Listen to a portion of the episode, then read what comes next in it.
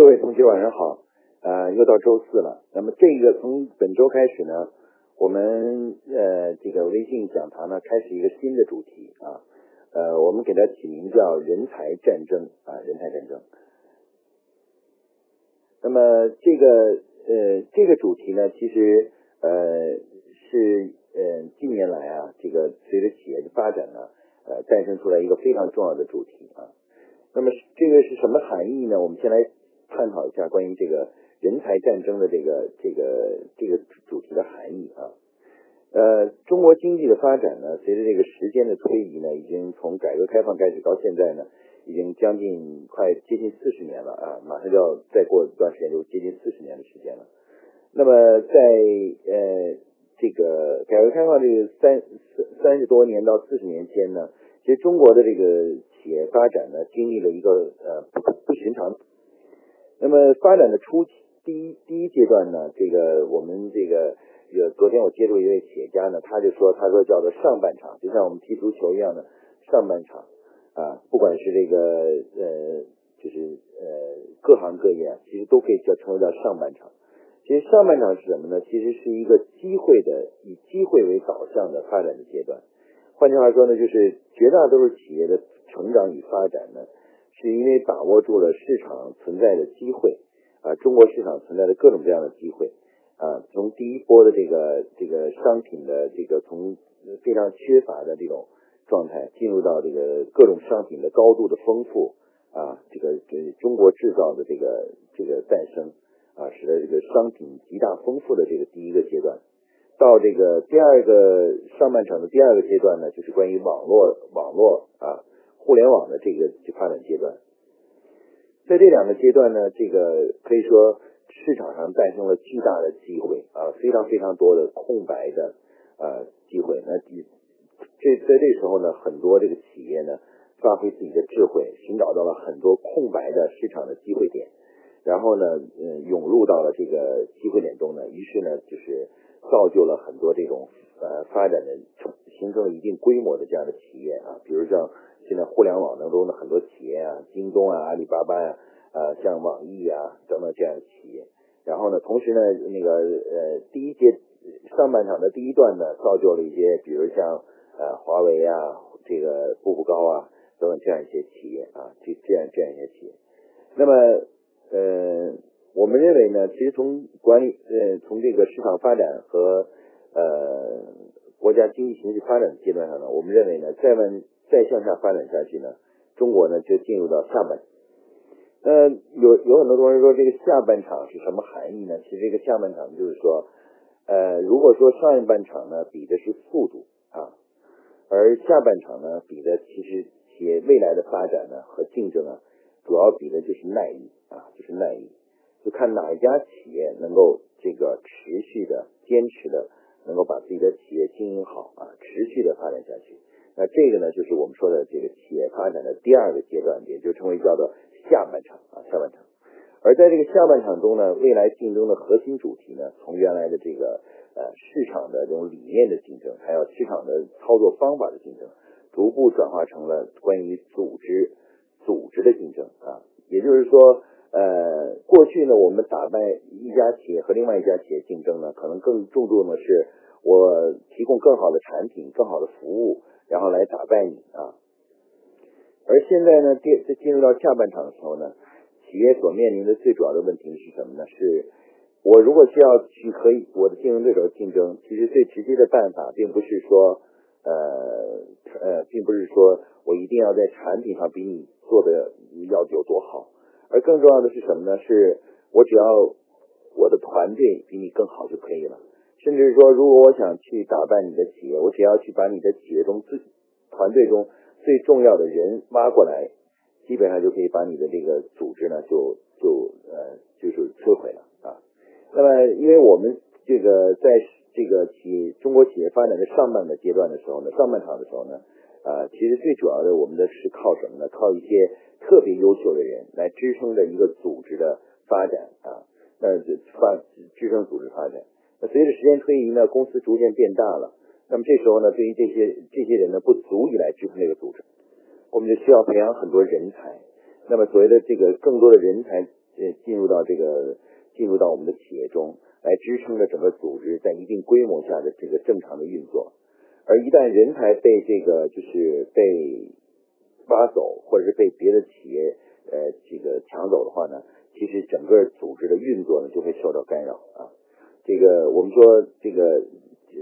就竞争呢，用我们中国古代的成语来说呢，有两种方式，一种呢叫做针锋相对，另外一个叫做釜底抽薪啊。针锋相对呢，就是说这个我就是要在市场上跟你进行。啊，真刀真枪的这种这种竞争啊，广告啊，产品啊，这种竞争。那么还有一种釜底抽薪的办法就是什么呢？就是我去将你的核心人才、核心团队，哎，来给拆散啊，或者击垮。然后这样的话呢，你就很难去这个去进行竞争了。所以说呢，在未来的这个市场是我们的企业发展和竞争中呢，我们会发现呢，其实真正未来的市场竞争呢，最底层的、最根本性的竞争呢。不再是市场本身的竞争，而更多的是人才的竞争啊！企业间呢是是比哪个企业能够呃培养出或者是或者是找到更多的人才呃，另外呢，同时呢能够呃保住保留住这些人才啊，让这些人才能在这个企业中愿意在这个企业中呢去呃就呃工作啊，开开心心的工作，然后能够长期的在这个企业工作中啊，哪家企业？的人才管每家企业的人才管理水平呢，已经逐步成为了企业的核心竞争力啊。那些人才人员不断的流动啊，这个应该说人员嗯无法留住人才的企业，其实是没有前途的。所以基于此呢，我们就提出了一个，就是我们这个市场发展的未来的，就是整个中国企业发展的下一个历史阶段呢，各个企业呢都开始进入了人才战争啊，人才战争。其实我们真正的的竞争不是核心的这个战场呢，已经从原来的这个产品啊、服务啊这个方面的这个竞争呢，逐步走向了这个组织啊、组织之间的这个内力的这种竞争啊。我们说一个公司的组织的力量、人才的体系呢，其实它是是相当于这个我们练武术中的这个内功啊，而这个这个市场的这种这种这种表现呢，就相当于招数啊。这个从我们对就中国武术的了解就知道了，就是说，呃，招数呢其实是次要的，最重要的首先是什么呢？是是这个内功啊，内力啊，只要你内力强，哪怕你不会招数，那么这个其实呢，你在这个比武中也会取胜。所以说呢，我们说这个呃，我们说刚才所说的这所谓的下半场呢，其实啊，企业之间的竞争呢，已经逐步从这个招数的竞争。开始逐步的进入到了内力的竞争啊，内力的竞争，也就是说是比拼哪个组织的这个执行的效率、执行的可靠性啊、执行的这个组织的稳定性等，从这个角度进行竞争的。而组织与组织之间之所以最后产生差距，有的企业会被淘汰或者是倒闭的话呢，主要原因不是往往不是因为在招数上这个败给了自个儿的竞争对手。而是在组织上发生了崩溃。当组织一崩溃的时候呢，整个组织这个企业呢就就就陷入到了这个这个呃后倒退，然后最终呢就被淘汰出局了。所以说，未来的这个这个这个企业竞争呢，已经走入到了人才战争的这样一个这样历史阶段。谈到人才这个问题呢，我们其实第一件事情还是要回到一个最基本的问题啊，就是说我们要定义一下什么是人才啊。所以今天我们的主题呢，就提到了，就是我们的主题是人和人才啊。可以说我们在身边呢，我们能见到的这个直接看到的呢，就是人啊。见到的公司里的所有的员工啊，周边的这个朋友啊，啊，我们能见到的他们都是人。但是问题是，人才他是一种特殊的人，他并不是说所有的人啊，对于你来说啊，都是一个都是成为人才啊，人才。如果我们打个比方呢，就是说，嗯，可以说，呃，那么人才呢，其实就好像是矿石啊，我们看到的很多很多矿石，然后呃，不是人就是矿石，而人才呢，其实就是我们通过提炼提炼出的钢铁或者是这个呃金刚石。那么对于我们这个企业来说，对于我们来说，什么样的人才能称为叫人才啊？也就是说。其实这个定义非常重要，因为它涉及到我们在培养人的时候，我们要把他们培养到什么程度，才能称为称之为叫叫做一个人才啊，就是一个人才。而且呢，在我们留人留住人的时候呢，我们也不是试图去留住所有的人，而是要去留住那真正的人才。那么这都涉及到了一个基本的问题，对于人才的定义的问题，就是对于一个企业来说，啊，对于你来说，最终最需要关注的、最需要去保住的、最需要去进行认真的管理的这个人才，到底是这个是什么啊？他是有什么特质的人啊？什么样特质的人才能称之为叫人才啊？人才？那这个是今天我们探讨的主题，也是整个人才战争的基础啊！因为你人才战争，首先什么是人才，就要说清楚。就这个问题呢，就人才这个问题呢，我们下面的定义呢，首先要从一个基本的问题开始，就是说企业内部呢人是怎么分类的。那在之前呢，我们这个讲的课程中曾经对谈到过这个问题，就是说企业内部啊，其实有四，如果按照一般性的分类来说，可以分成四类人，就是领导者、管理者啊、执行者和这个呃专专家啊专家。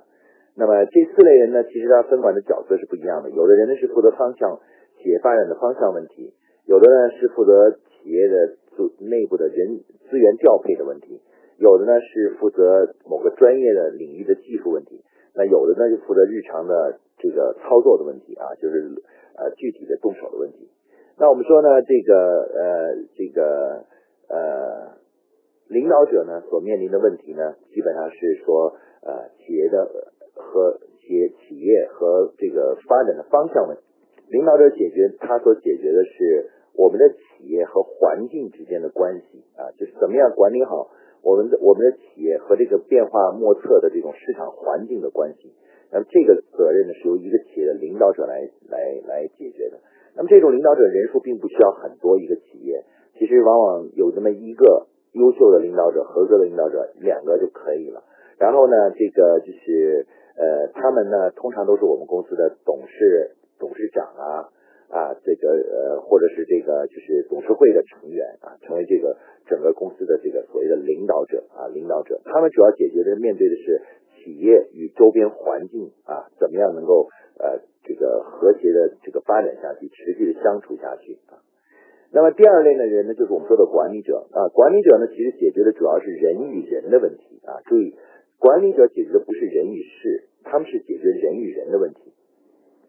他们去负责呢，在组织内部解决组织内部人和人之间怎么相互配合，如何相互的沟通啊，互相的协作啊，解决这样的问题。那这个呢，就是我们说的管理者啊。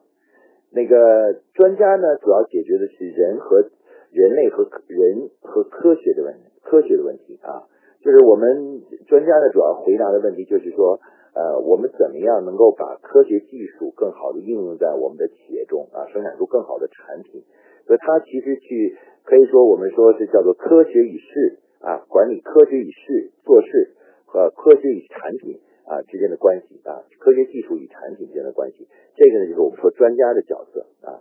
那第三种角色呢，就是说的第四种角色就是执行者，而执行者解决的问题是什么呢？执行解决是人与事的问题啊。就是说，你一个人怎么把事儿做好啊？就是把事情做好。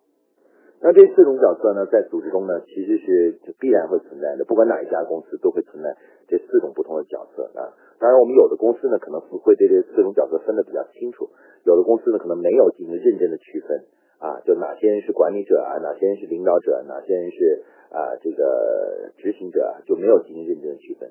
那么，如果我们想去这个打好未来的这个人才战争的话呢，那这个工作就非常重要了。那首先，因为你要定义人才的话，首先要弄清楚人才主要分布在哪里，分布在这四四种人中的哪一个哪一个就是这个就是呃哪一个部分啊？到底是哪一种人是我们整个企业中的核心人才啊？那么，其实经过国际公司的反复长期的这种研究发现，在这四类人中呢，如果说我们说，呃，这个最主要的人才存在在哪里呢？我们认为啊，主要的人才呢，其实是分布对于企业来说是分布在管理团队。中国古语呢有一句话说的叫做“兵熊熊一个，将熊熊一窝”啊。我们大家可以知道，这个其实将领啊，啊，军队中的将领啊，是影响了一个军队最这个整个素质啊和这个包括他他战斗力的最主要的因素啊。如果将领有问题的话，将领胆小的话，或者将领是缺乏指挥能力的话，即使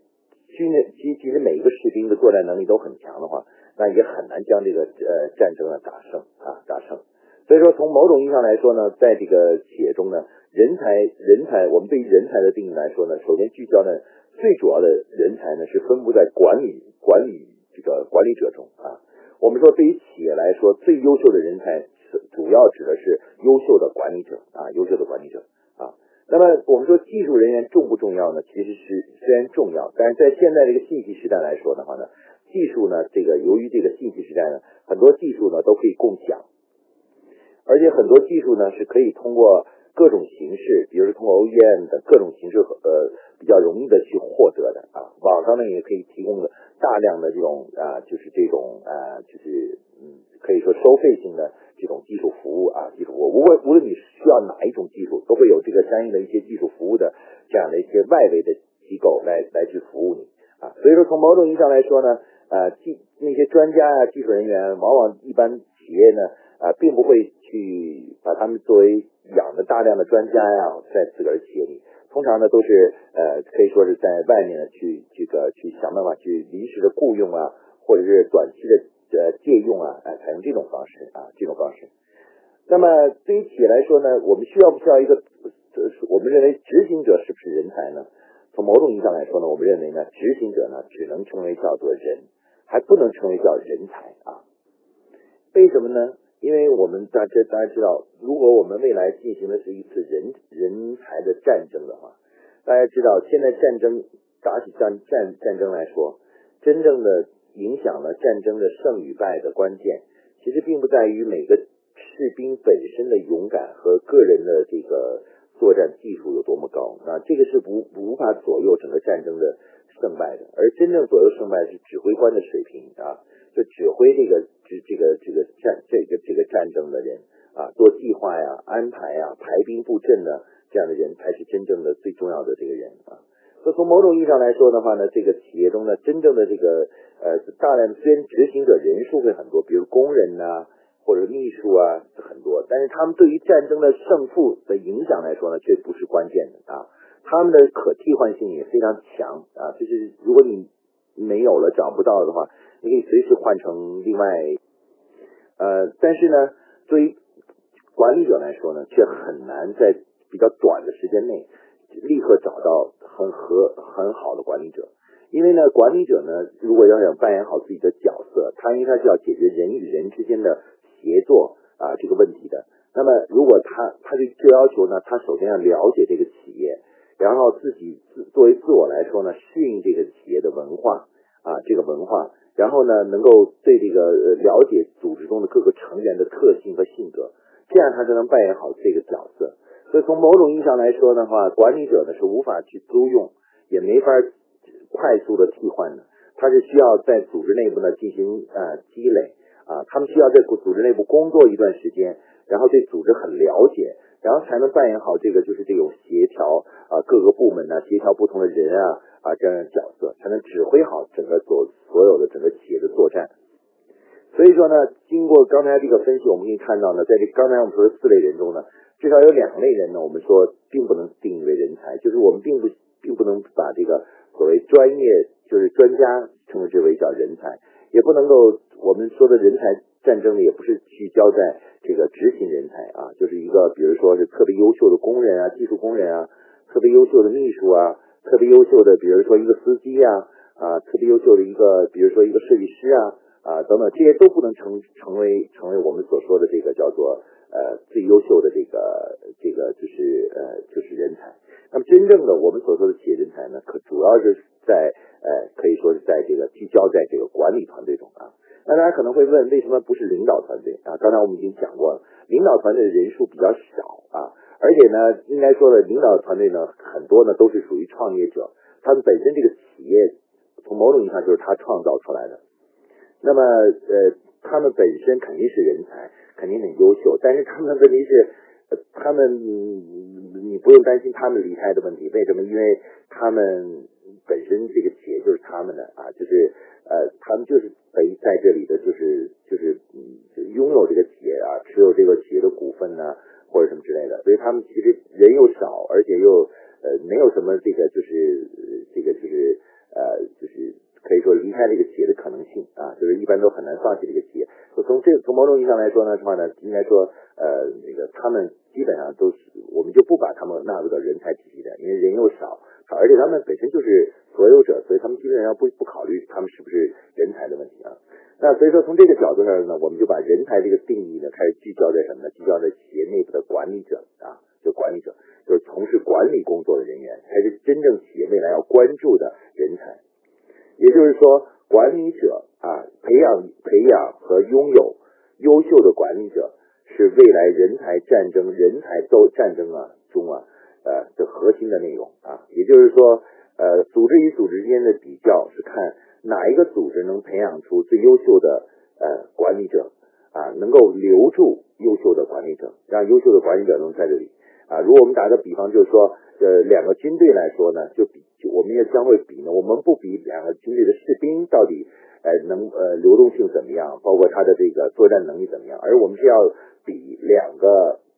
军队的指挥官啊，就是连级啊、营级啊、排呃这个团级啊、师级的这些。指挥官他们到底是的水平怎么专业水平怎么样？而且呢，是他们的这个就是这个呃这个稳定性怎么样，将成为人才战争的核心啊。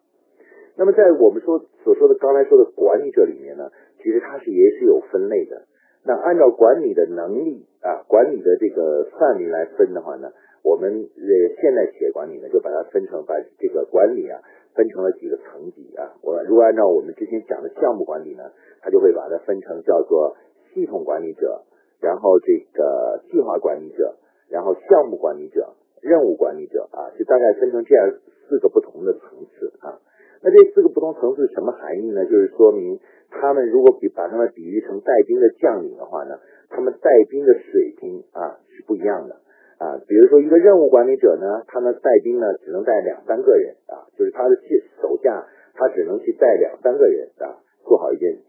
他带兵只能带两三个兵啊。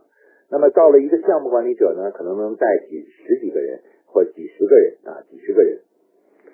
到一个计划管理者呢，可能带上百人啊，上百人。而一个系统管理者呢，可以上带到上千人。那如果比比喻成军队的话呢，就是说任务管理者其实差不多相当于一个班长。呃，或者一个排长，然后呢，这个项目管理者呢，大概在连长和营长左右，然后呢，到了这个计划管理者呢，就是团长和师长左右，然后呢，到了这个，比如说这个呃系统管理者呢，就是军长啊、司令啊，大概就是就是这样的几个一个角色啊，就这么这样一个角色。那我们说呢，这管理者呢分成这四类。那从某种意义上来说呢，我们要界定一下这四类人，呃，到了什么层级以上？我们就可以说，就是已经成为一种人才了，而且是成为未来企业的一种财富啊，是人是以人的形式存在的一种财富啊，财富。国际企业的研究表明呢，就是说，这一个管理者刚刚进入公司的时候呢，往往是相当于一个排长啊，能管那么两三个人啊，三四个人啊，啊，这这样这样一个一个一个状态。那么这个在这个阶段呢，我们他们还不能称之为叫人才啊人才，其实他们还我们只能把他们称为叫准人才，就是这还处在这种呃未开发和未加工的这种状态下啊，叫加工状态下。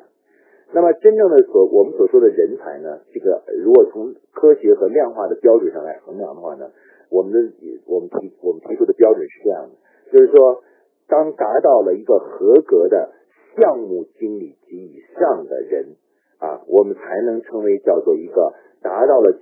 企业要求的合格的人才啊。也就是说，项目经理以上啊，就是项目初级项目经理、高级、中级项目经理、高级项目经理，或者到总监啊，再加上这个副总经理到总经理啊，这个达到这种级别、这种级别的人呢，我们就称为叫做企业内部的达到了企业要求的人才标准啊。那么在这这个这个几类人中呢，刚刚如果按照我们这个标准来看呢，这个四类四个层级中呢，就是到项目层级以上啊，就项目经理以上啊，其实就可以称为叫人才了啊，就是企业所说的人才了啊。那么当然我们说的是要合格的啊，合格的人才，也就是说你要是真正合格的项目经理，真正合格的部门经理，就是计划经理，真正合格的一个公司的总经理啊，那都要达到合格标准的时候，你才能称之为称之为叫人才啊。那么如果啊，假如你没有达到标准呢，还不能称为叫人才啊。而在这三个人才的层级中呢，数量最多的其实是项目经理这个层级。一个公司呢，总经理呢，总经理级呢，一般就一两个。然后这个部门负责人呢，总监级呢，一般的公司呢，可能是有那么小中型的公司啊，就是一个单体公司的话，不是集团公司的话，单体公司的话呢，大概就是五六个啊，七八个，七八个这个核心的部门的负责人啊，部负责人。但是呢，项目经理呢，可能就有五六十、五六十个，就是项目经理分布在各个部门里面啊，部门里面。那我们说呢，这个这个，如果从人才的整体的这个结构上来看的话呢，啊，应该说呢，这个就是呃，真正一个组织呢，这个人数最多的人才最多的，其实呢是集中在项目经理这个层面的啊。那换句话说呢，就是因为项目经理呢，他具有这个承上启下。啊，第一呢，项目经理团队呢，啊，由于人数比较多啊，他如果一个人走了，如果你其他人还可以替代啊，而且项目经理呢，随着不断的成长呢，其中有一部分人呢，可以不断的成长为部门的负责人，也就是计划管理者、总监级的啊，总监级的。那总监呢，这个这个中呢，有一部分人也可以成长为这个叫做啊总经理级的。那如果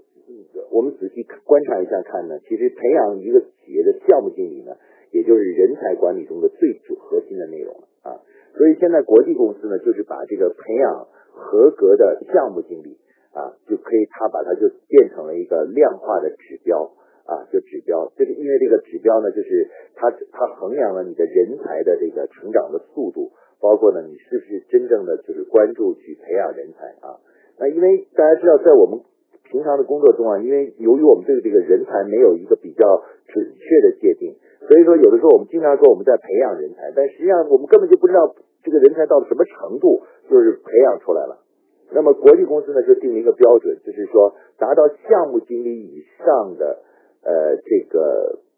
员工合格成合格的项目经理员工，就可以称之为叫公司的一种人才，或者也是也是公司的一种财富了啊财富了。那我原来在保洁公司的时候，保洁公司它是怎么样去体现出这个就是项目经理以上的人就是人才呢？哎，它有一个很有意思的规定，就是说，如果只要你在公司干满三年，而且这个职职位呢已经达到了项目经理这个级别以上，也就是当时我们说的 M 三 M 三这个级别以上的这样的员工呢，公司就马上给你呃这个配备这个期权。啊，也就是每个每年呢都会分给你一定的期权啊，比如说一千一万股啊、两千股啊、三千股啊啊，就是这个美国股市上的这个股票的期权啊期权。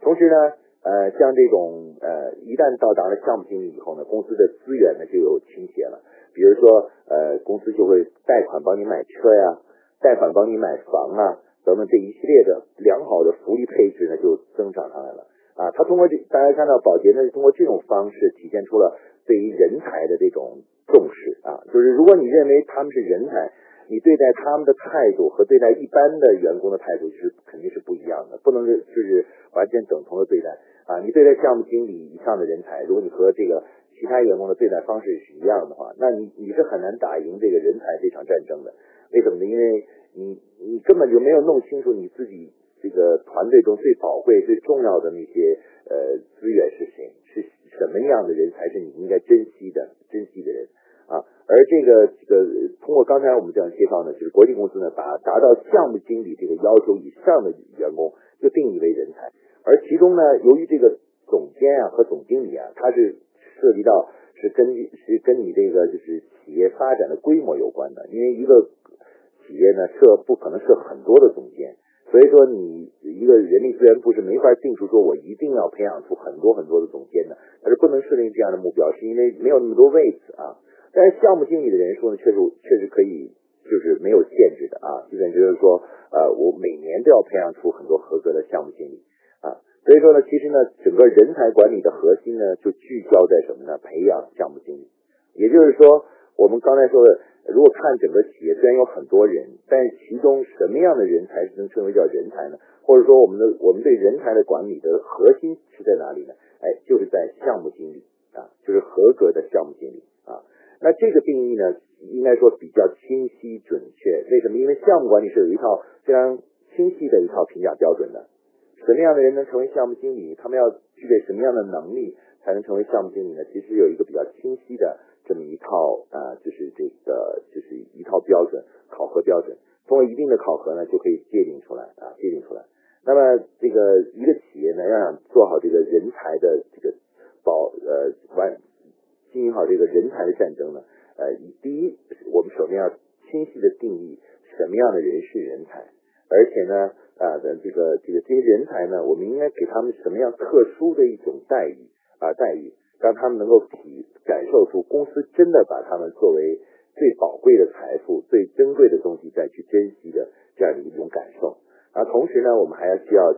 建立一个让这种人才呢能够持续的不断的培养、不断的诞生的这么一种机制啊。那么也这这几个步骤呢，其实就是打赢这场人才战争的这样一个核心的这个内容。那么项目经理是什么样的人呢？可能大家会有这样一个疑问：项目经理，可能你说王老师，我听过项目经理这样一个称谓啊，但是但是他们。嗯，要做成什么样的人才能就就合格了呢？啊，如果我们打个比方呢，其实项目经理大约是相当于军队里的连级以上的，就是连长和营长这个级别的啊。他们的最大的特点是什么呢？就是具有这个，当你给他设定一个目标啊，一个预算，一个时间的时候，他们具有这个独当一面的，就是说，基本上你把这个工作交给他以后，他不会再整天来请示你啊，不断的去。呃，这个就是就是这个就是来问你啊，或者让你帮着他做决策呀，或问你这事该怎么干呢？等等的这个，哎，他们会有一套，他们会就是这种有点像我们过去的这个张飞啊、赵云呐，啊，有关羽啊啊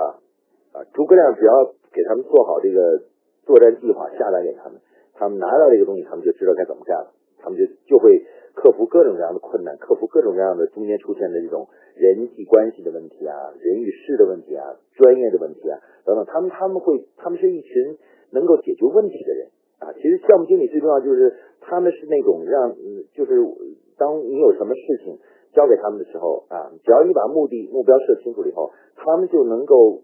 就是说他们会说啊，你好了，我知道了，我已经明白你的目的目标、时间预算了，好了，剩下的事情你们都不用你不用管了。啊，这个不，我我们我我能搞定，我会把它搞定的，我会想尽一办法搞定，你放心吧，你就等着等着结果的诞生吧。啊，这种独当一面的、具有独立工作能力的、解决问题能力的人，就是我们说的项目经理啊，项目经理，项目经理，这这是我们对项目经理最重要的一个定义啊。